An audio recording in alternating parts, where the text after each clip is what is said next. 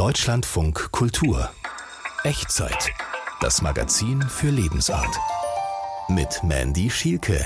Schön warm, das fragen wir uns heute in der Echtzeit. Wann und wo wir es warm, zu warm oder zu kalt finden, ist ja eine sehr individuelle Angelegenheit. Klar ist, seit Monaten reden wir alle viel über diesen Zustand. Wir schauen uns das in diesem Podcast aus vier Perspektiven genauer an. Herzlich willkommen. Die physikalische Größe Wärme erfasst einen Teil der Energie, die bei einem Vorgang von einem thermodynamischen System aufgenommen oder abgegeben wird. Mit dem Ertrag der Mini-Biogasanlage kann man jeden Tag etwa zwei Stunden kochen. Die ersten Heizkörper, die im 19. Jahrhundert in den Wohnungen Einzug hielten, waren reich verzierte Schmuckstücke, die man stolz präsentierte. Eigentliche Schwierigkeit für den Körper besteht darin, dass er seine Körpertemperatur halten muss. Skikleidung muss einerseits wärmend sein, man muss sich trotzdem drin gut bewegen können und sie muss natürlich auch noch atmungsaktiv sein.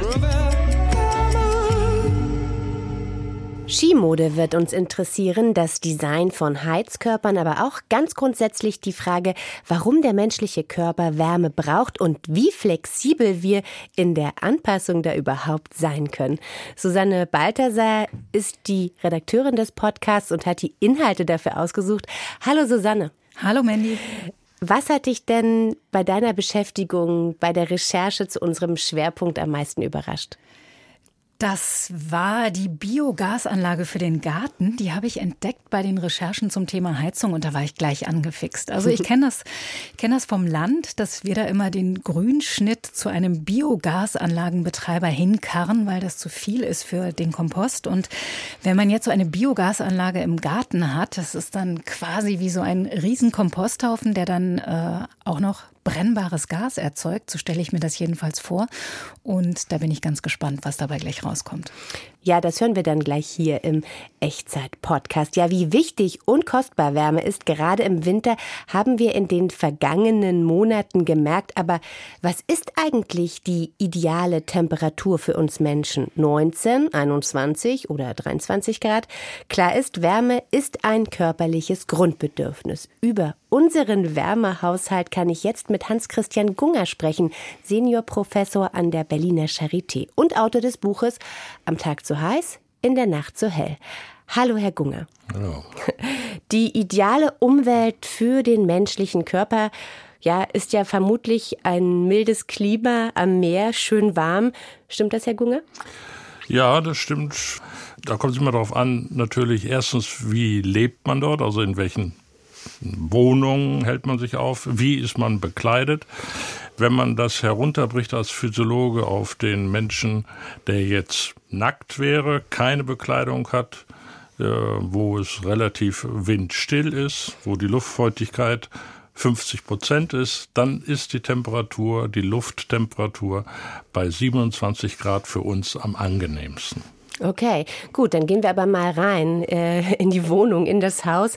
Was sind da die idealen Temperaturen für uns Menschen? Also für uns Nordeuropäer liegt das idealerweise bei 22 Grad. Mhm. Da gibt es jetzt ähm, Arbeitsschutzrichtlinien und äh, da sagt man, dass für die sitzende Tätigkeit, also wenn man im Büro arbeitet, sind das mindestens äh, 20 Grad. Und für diejenigen, die jetzt körperlich äh, leicht aktiv sein müssen, wie zum Beispiel im Pflegepersonal von Krankenhäusern, ist das 17 bis 19 Grad. Mhm. Oder sogar ziemlich aktiv, wenn ich an diese Berufe denke, die Sie da gerade schildern. Warum empfinden wir, das gehen wir jetzt mal auf diese 20 Grad, ja, mhm. warum empfinden wir das als so angenehm und wie viel Spielraum haben wir da eigentlich physiologisch?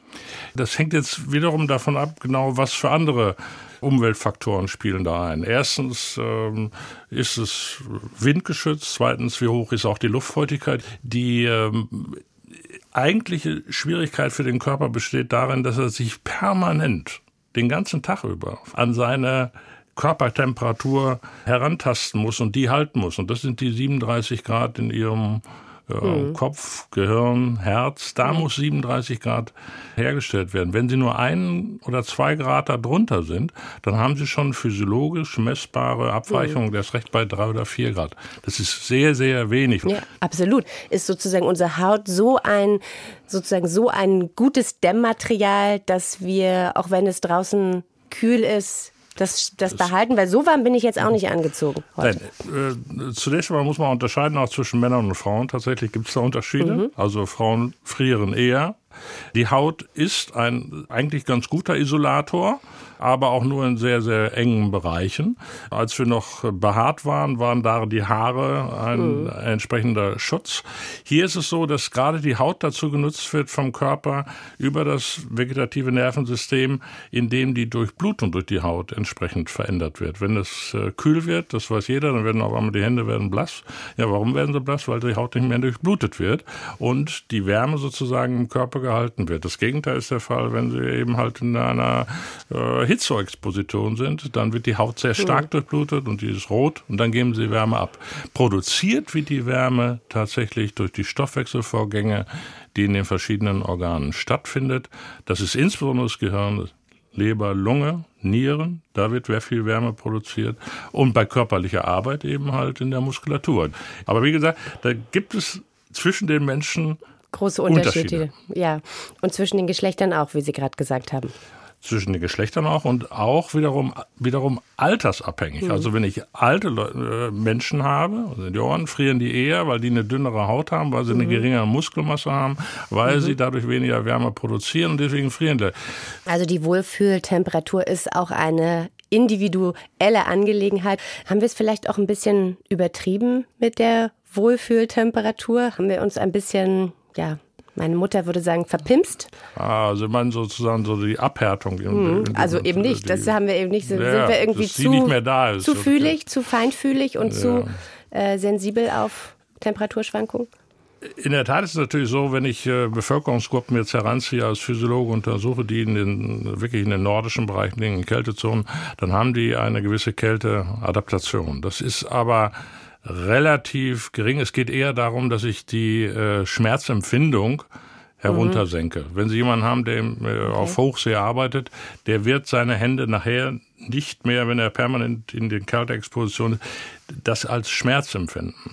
Und äh, insofern, das ist auch etwas, was wir als Physiologen als Habituation, das ist keine Adaptation, sondern eine Habituation, mhm. eine Gewöhnung daran. Mhm. Da werden die Signale, die wir bekommen durch unsere zahlreichen Hautrezeptoren, die die Temperatur messen, die werden eben unterschiedlich verarbeitet in unserem Gehirn und dadurch fällt die Schmerzempfindung weg und dadurch ist für denjenigen das noch erträglich. Das würde ja bedeuten, wir können uns gar nicht anpassen, sondern wir können nur abhärten. Also äh, die Anpassungsmöglichkeiten, die wir haben, sind äußerst gering. Mhm. Wir haben uns technische Möglichkeiten geschaffen, durch unsere Bekleidung, durch die Behausung diese entsprechenden Regionen zu erschließen. Evolutionär ist es ja auch in vieler Hinsicht ein ganz großes Missverständnis. Die Adaptation von Organismen an spezielle Umwelten, das ist in der Regel nicht, dass ich da erstmal eine anatomische Adaptation habe wie Haarwuchs oder so etwas, sondern es ist die Organismen, die in der Temperatur nicht mehr leben, die äh, verlassen die Region. Hm. Das heißt im Umkehrschluss eigentlich auch Kälteempfinden kann ich nicht trainieren. Nein, wir haben mehr Abwehrmechanismen, um Wärmeexposition, äh, mhm. sei es Schwitzen, sei mhm. es Hautdurchblutung etc., zu steuern, als dass wir Kälte haben. Das kann man auch im Übrigen daran sehen, dass die Kälterezeptoren unserer Haut wesentlich langsamer reagieren als unsere Wärmerezeptoren. Mhm. Die messen nämlich sozusagen den Wärmefluss, der durch die Haut oder der Wärmeverlust, der nach außen geht.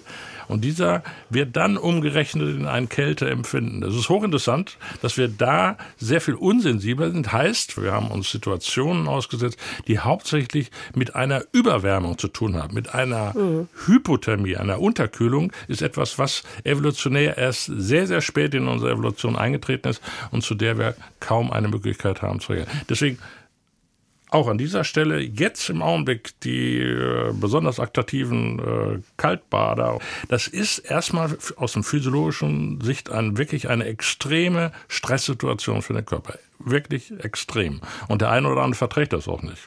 Herr Gunger, Sie sind ja physiologisch Spezialist dabei für Weltraum und extreme Umweltbedingungen, wie sie vermutlich mit dem Klimawandel in den nächsten Jahren auf uns zukommen werden.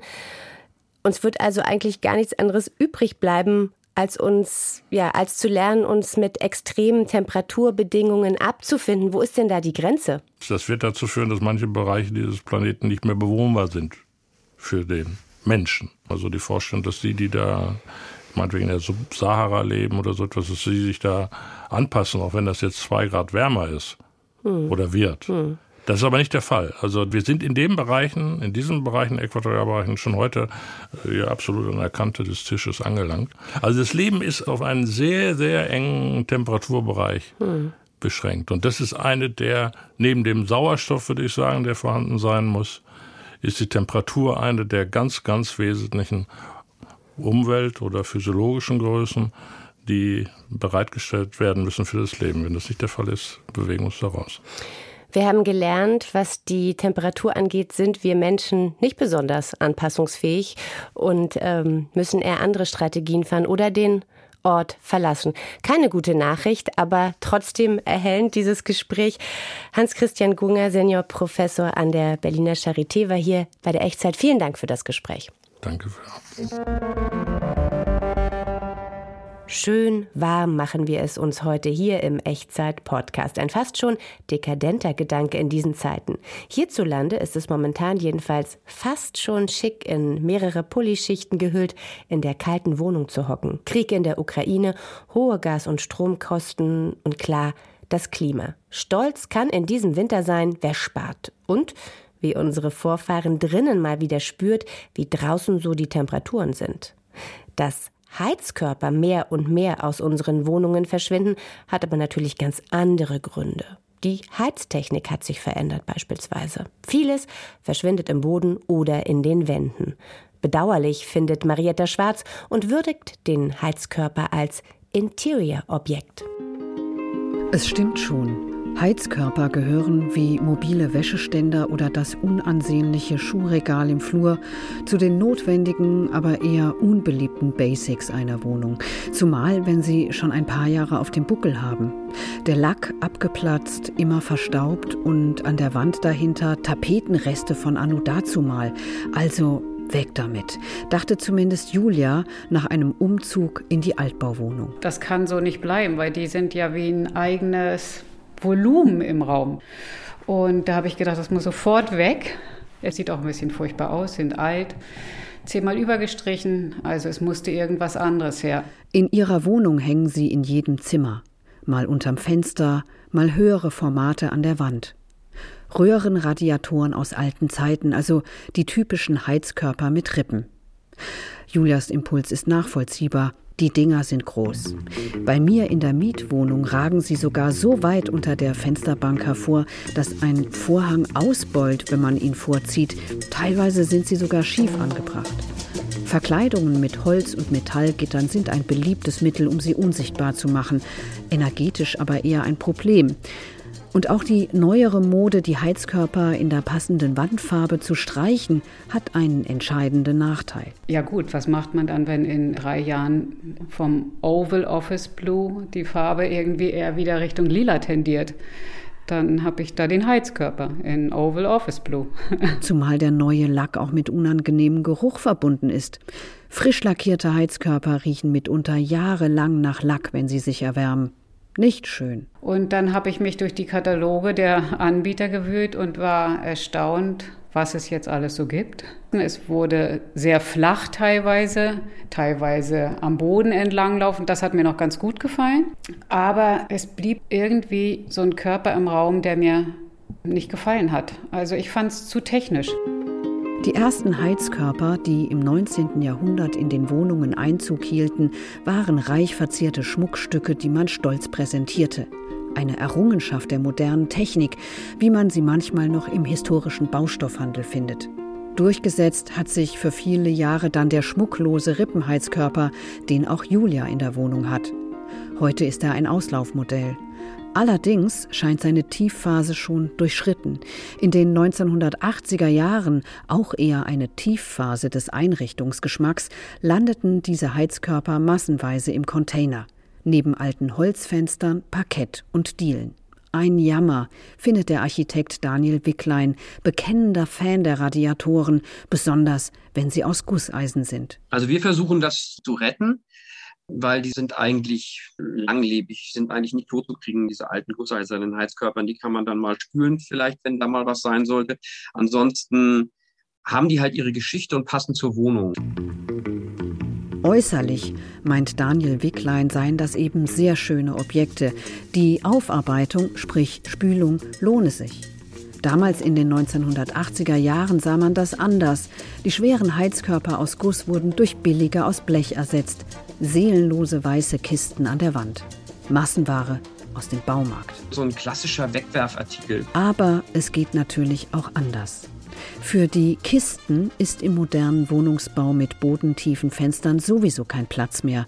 Die Formate haben sich geändert. Heizkörper sind jetzt schmaler und manchmal raumhoch.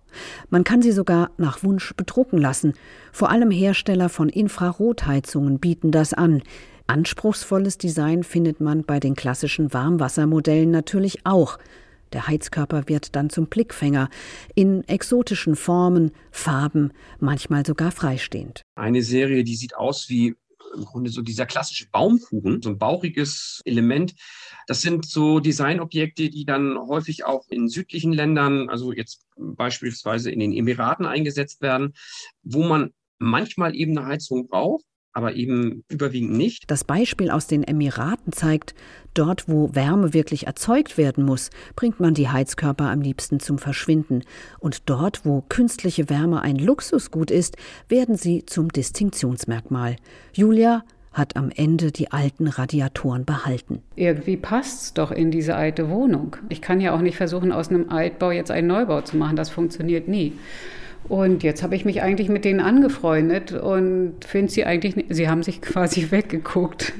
Weggeguckt, sich dran gewöhnt. So geht es mir auch mit den Heizkörpern in meiner Wohnung. Marietta Schwarz hat sich mit dem Design von Heizkörpern beschäftigt. Hauptsache warm, denken Sie jetzt vielleicht. Aber Wärme, ja, was ist das eigentlich? Rein physikalisch gesehen erstmal thermische Energie. Sie kommt von der Sonne oder aus der Erde aber auch alte Bananenschalen, Rasenschnitt oder sogar Katzenkot kann Energie erzeugen. Ein Mechanismus, den sich Biogasanlagen zunutze machen.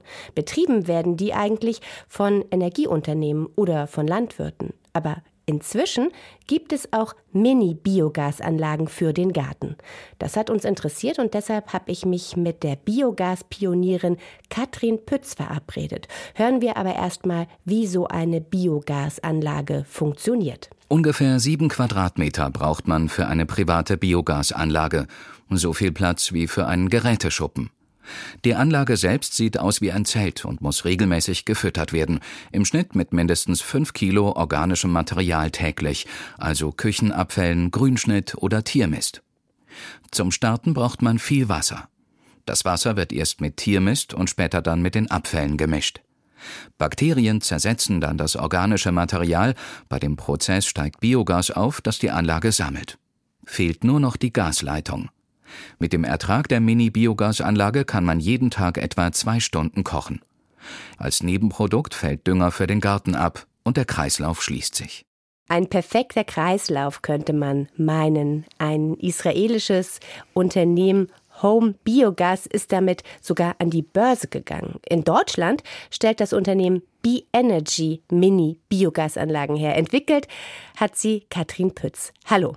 Hallo, ich freue mich, heute hier zu sein. Frau Pütz, Sie verkaufen seit zwölf Jahren Biogasanlagen für Privatleute. Wie hat sich die Nachfrage in den vergangenen Monaten entwickelt?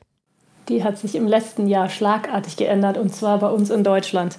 Ich habe diese Technik ja ursprünglich für den afrikanischen Kontinent entwickelt, wo es von Natur aus warm ist, was eine Bedingung für die Biogasproduktion ist. Aber letztes Jahr hat sich das bei uns äh, schlagartig geändert. Durch die Energiesituation, ja. Ja, der russische Angriffskrieg auf die Ukraine, die Sorgen um die Energieversorgung. Wir sind alle im Bilde. Kommen wir zu Ihrer Biogasanlage für den Garten. Was kann man denn mit Biogas alles machen? Also wir haben uns auf das Kochen spezialisiert. Kochenergie ist ja eine große Herausforderung in afrikanischen Ländern und genau deshalb sind wir darauf spezialisiert.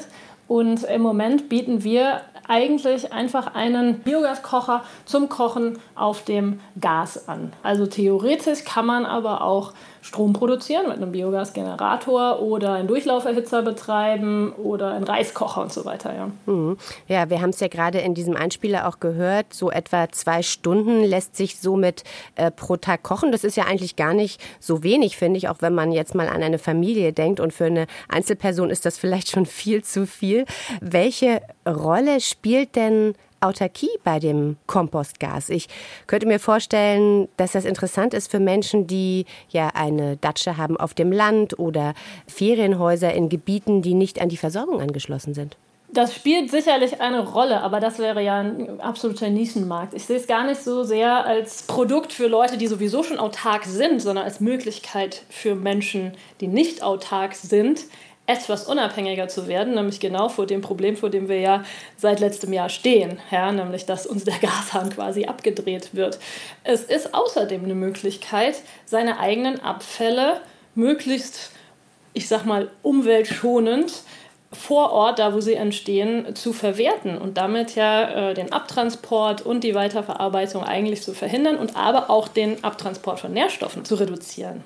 Ist das eigentlich etwas, also die Biogasanlage für jeden Haushalt? Also in der Großstadt, äh, in der Wohnung im Mehrfamilienhaus ist es wahrscheinlich schwieriger, aber selbst wenn man jetzt denkt an ein Haus mit Garten, denn die Abfälle, die man braucht für die Biogasanlage, die entstehen ja also fünf Kilo müssen das ja sein pro Tag, die entstehen ja nicht in jedem Monat. Also wenn ich jetzt an meinen eigenen Garten denke, dann habe ich den Eindruck, im Sommer würde ich da irgendwie schnell äh, drauf kommen, auch mit Rasenschnitt oder irgendwelchem Fallobst. Aber im Winter ist ja irgendwie Ebbe. Was machen wir dann? Ja.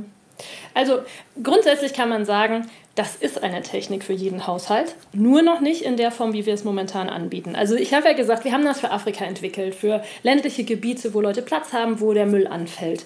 Jetzt ist aber es so, dass man diese Technik ja weiterentwickeln kann, so dass sie eigentlich in jedem Haushalt, in jedem Hochhaus im Keller stehen könnte, ja, in mhm. anderer Form, so dass sämtlicher Biomüll und da könnte man eben auch menschliche Fäkalien mit einfließen lassen, in diesen Behälter gehen und das Gas, was entsteht, einfach vor Ort genutzt wird und der Rest einfach in die Kanalisation äh, entlassen wird sozusagen. Ja, das geht theoretisch. Unsere Biogasanlage ist dafür jetzt natürlich noch nicht ausgelegt. Es ist ein Anfang, um in die Richtung zu gehen für Leute, die einen Garten haben, die organischen Abfall haben oder auch Zugang dazu. Denn ich muss ja nicht selber 5 Kilo oder 10 Kilo Küchenabfälle am Tag produzieren. Das machen die wenigsten bei uns. Man kann die Nachbarn fragen, man kann den äh, Pferdemist vom Nachbarn nehmen oder den Kuhmist vom Bauern im Ort oder so, ne? Es, es, gibt immer Zugang zu organischen Abfällen und Sie haben auch richtig gesagt, im Winter hat man diesen Abfall meistens nicht, jedenfalls nicht aus dem Garten. Da ist es sowieso so, diese Biogasanlage funktioniert circa drei Monate im Jahr nicht, wo es nämlich so richtig kalt ist und keine Sonne scheint. Unsere mhm. Biogasanlage ist beheizt. Denn der Biogasprozess, der braucht idealerweise eine Temperatur von über 30 Grad. Geht auch bei über 20, aber sehr langsam. Das heißt, wir heizen die mit Solarstrom. Und den Solarstrom haben wir im Winter nicht übrig. Deshalb ruht die Biogasanlage für drei Monate im Jahr. Und dann merkt man auch schon, oft fragen uns Leute, können wir das zum Heizen benutzen? Und da merkt man schon, leider klappt das nicht, weil wir genau in der Heizperiode, äh, wo wir die Energie bräuchten, das Gas nicht zur Verfügung steht. Es ist was, was drei Viertel des Jahres funktioniert und zum Kochen verwendet werden kann, technisch ganz einfach umsetzbar.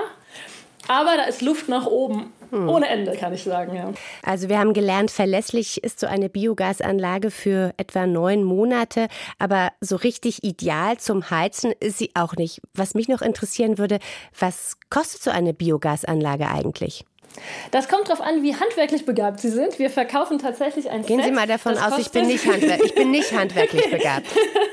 Wenn Sie nicht handwerklich begabt sind, dann würde ich Ihnen empfehlen, das Komplettset zu kaufen, wo alles schon drin ist. Das kostet dann, glaube ich, so um die 700 bis 800 Euro, je nachdem, welche Zusatzteile Sie mit dazu nehmen. Ähm, Sie können aber auch schon mit ungefähr 550 Euro starten bei der kleinsten Anlage. Und das reicht dann? Die ganze Infrastruktur ist in diesen 800 Euro schon inbegriffen? Genau, also da, da sind die Leitungen dabei, da ist der Kocher dabei, da sind ein paar Schläuche dabei, genau. Ja, das klingt ja auf den ersten Blick auch gar nicht ganz so teuer, aber wie lange braucht man denn, bis sich so eine Anlage wirklich rechnet? Ähm, rechnen kann man ja auf vielerlei Hinsicht. Wenn man das jetzt nur aus finanzieller Sicht betrachtet, ja, dann wird sich das wahrscheinlich über ein paar Jahre hinziehen. Es sei denn, die Energiepreise steigen noch weiter, bis sich das amortisiert hat. Vor allem, weil man es eben nicht zum Heizen benutzen kann, sondern nur zum Kochen. Wenn man jetzt aber die Umweltkosten mit einrechnen würde, ja, also äh, alles, was man damit einspart, einen Preis geben würde, dann würde sich das sehr wohl rechnen und es macht einen in einer gewissen Weise resilient gegenüber Krisen, die, denen wir vielleicht nicht so richtig gewappnet sind. Und ich würde sagen, das rechnet sich, ja. Mini Biogasanlagen vielleicht bald eine Alternative für alle, ganz ohne Garten. Mit Katrin Pütz habe ich darüber gesprochen. Dankeschön.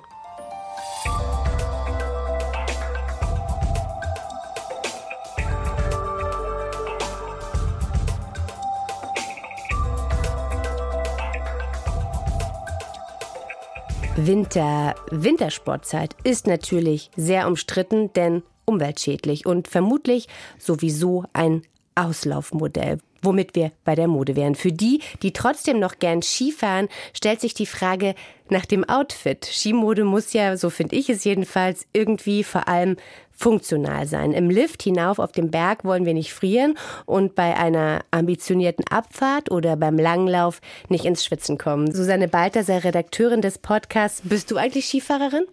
Ja, also ich bin diesen Winter das erste Mal seit Jahrzehnten wieder Ski gefahren und ähm, da hat sich, finde ich, bei der Kleidung wirklich viel getan. Als Kind habe ich immer gefroren und dieses Jahr war es mir eigentlich tatsächlich eher zu warm, obwohl ich viel weniger anhatte, keine dicken Pullover und so weiter.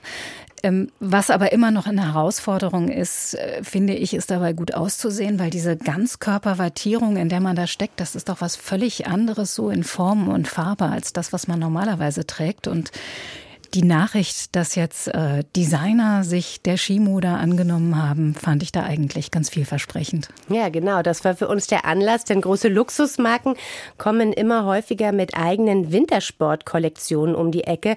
Ja, unser Autor Matthias Finger hat sich das genauer angesehen und sich selbst auf die Suche nach dem perfekten Outfit gemacht. Auch wenn es die Woke Bubble erregt, ich habe mich in diesem Jahr für ein Ski-Outfit in angesagten Naturtönen entschieden, mit flatterndem cappuccinofarbenem Schal im Louis Trenker Gedächtnislook. Retro-Einteiler mit psychedelischen Drucken, Metallic- oder Jeans-Outfits sind auf den Pisten ebenfalls zu sehen. Revolution. Lange war Skimode vom restlichen Fashionbetrieb entkoppelt. Die Skikleidung hat natürlich auch immer die Begrenzung, dass sie eben funktional sein muss. Das heißt, sie muss einerseits wärmend sein, man muss sich trotzdem drin gut bewegen können und sie muss natürlich auch noch atmungsaktiv sein, so dass man die ganzen Klamotten nicht durchschwitzt. Also es sind schon relativ hohe Anforderungen und da steht das Ästhetische jetzt nicht unbedingt an erster Stelle. Das stimmt insofern schon. Erklärt Melanie Haller, Modetheoretikerin an der Uni Paderborn. Immer noch dominieren kuttenartige Skiklamotten in schwarz, blau oder rot die Pisten. Doch Luxusmarken wie Armani, Fendi und Balmain erobern den lukrativen Markt. Carl Tillison vom Deutschen Modeinstitut. Die Leute freuen sich auch darüber, sich auf der Piste mit denselben Statussymbolen schmücken zu können, mit denen sie sich auch in ihrem urbanen Leben schmücken.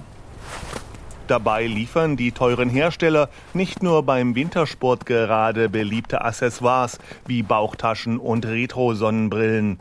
Dior bietet silberne Skilatzhosen aus reflektierendem Material, während Prada auf arktisches, weißgraues Tarnmuster setzt. Von der Historie war es natürlich früher so, dass Modemarken auf das technische Know-how beschränkt waren, was sie sich erarbeitet hatten. Jetzt ist es im Zuge der Globalisierung so geworden, dass man sich weltweit in Produktionskapazitäten von Dienstleistern einkaufen kann und eine Skikapselkollektion zu fertigen. Die Evolution der Wintersportbekleidung ins Luxussegment war aber nur eine Frage der Zeit. Schon lange kooperieren Nobelmarken mit Sportartikelherstellern. Es gibt immer mehr Designer, die dieses Sportfeld für sich entdecken und das ist insofern kein Zufall äh, bei diesen High-Fashion-Marken. Die wollen damit Geld verdienen und die entdecken aber auch, dass es sozusagen ein gesellschaftlicher Trend ist, auf den man gut aufspringen kann. Die Menschen wollen sozusagen repräsentieren, dass sie sportlich sind. Aufgrund des Klimawandels ist die Zukunft des als dekadent verpönten Skisports ungewiss. Vielleicht finden sich deshalb in einer Art sentimentaler Retro-Stimmung auch in vielen aktuellen Streetwear-Kollektionen Wintersportmotive, wie die gerade vielgesichtete Pufferhose, eine Art Steppdecke in Hosenform als Pendant zur Daunenjacke für untenrum. Also erstens muss man dazu sagen, dass diese Hosen überhaupt gar nicht funktional wären, um sie auf der Piste anzuziehen, mit Sicherheit. Das ist also von der Materialität können die nicht viel Wasser ab und die sehen halt einfach so aus, aber wirklich ein gutes Wärmerückgehaltevermögen haben die nicht unbedingt. Sie sind also eher sozusagen ein ästhetisches Produkt, was eine Art Zitathaftigkeit auf äh, vielleicht Skipistenkleidung hat. Luxusmarken wie Louis Vuitton und Gucci sorgen mit dicken Strickpullovern, abgesteppten Stiefeln und Kunstfellwesten für einen zünftigen Après-Ski-Look. Der eignet sich auch fürs urbane Umfeld und macht eine winterliche Reise in die Berge überflüssig. Gut für die Umwelt, aber auch schade irgendwie. Matthias Finger nimmt innerlich schon mal Abschied vom Winterurlaub. Hier im Echtzeit-Podcast haben wir heute über unser Bedürfnis und unsere Sehnsucht nach Wärme nachgedacht. Die Echtzeit, ein Thema, vier Facetten, gibt es auch im Radio. Immer sonntags 16.05 Uhr live auf Deutschlandfunk Kultur. Mein Name ist Mandy Schielke. Danke fürs Zuhören. Machen Sie es gut.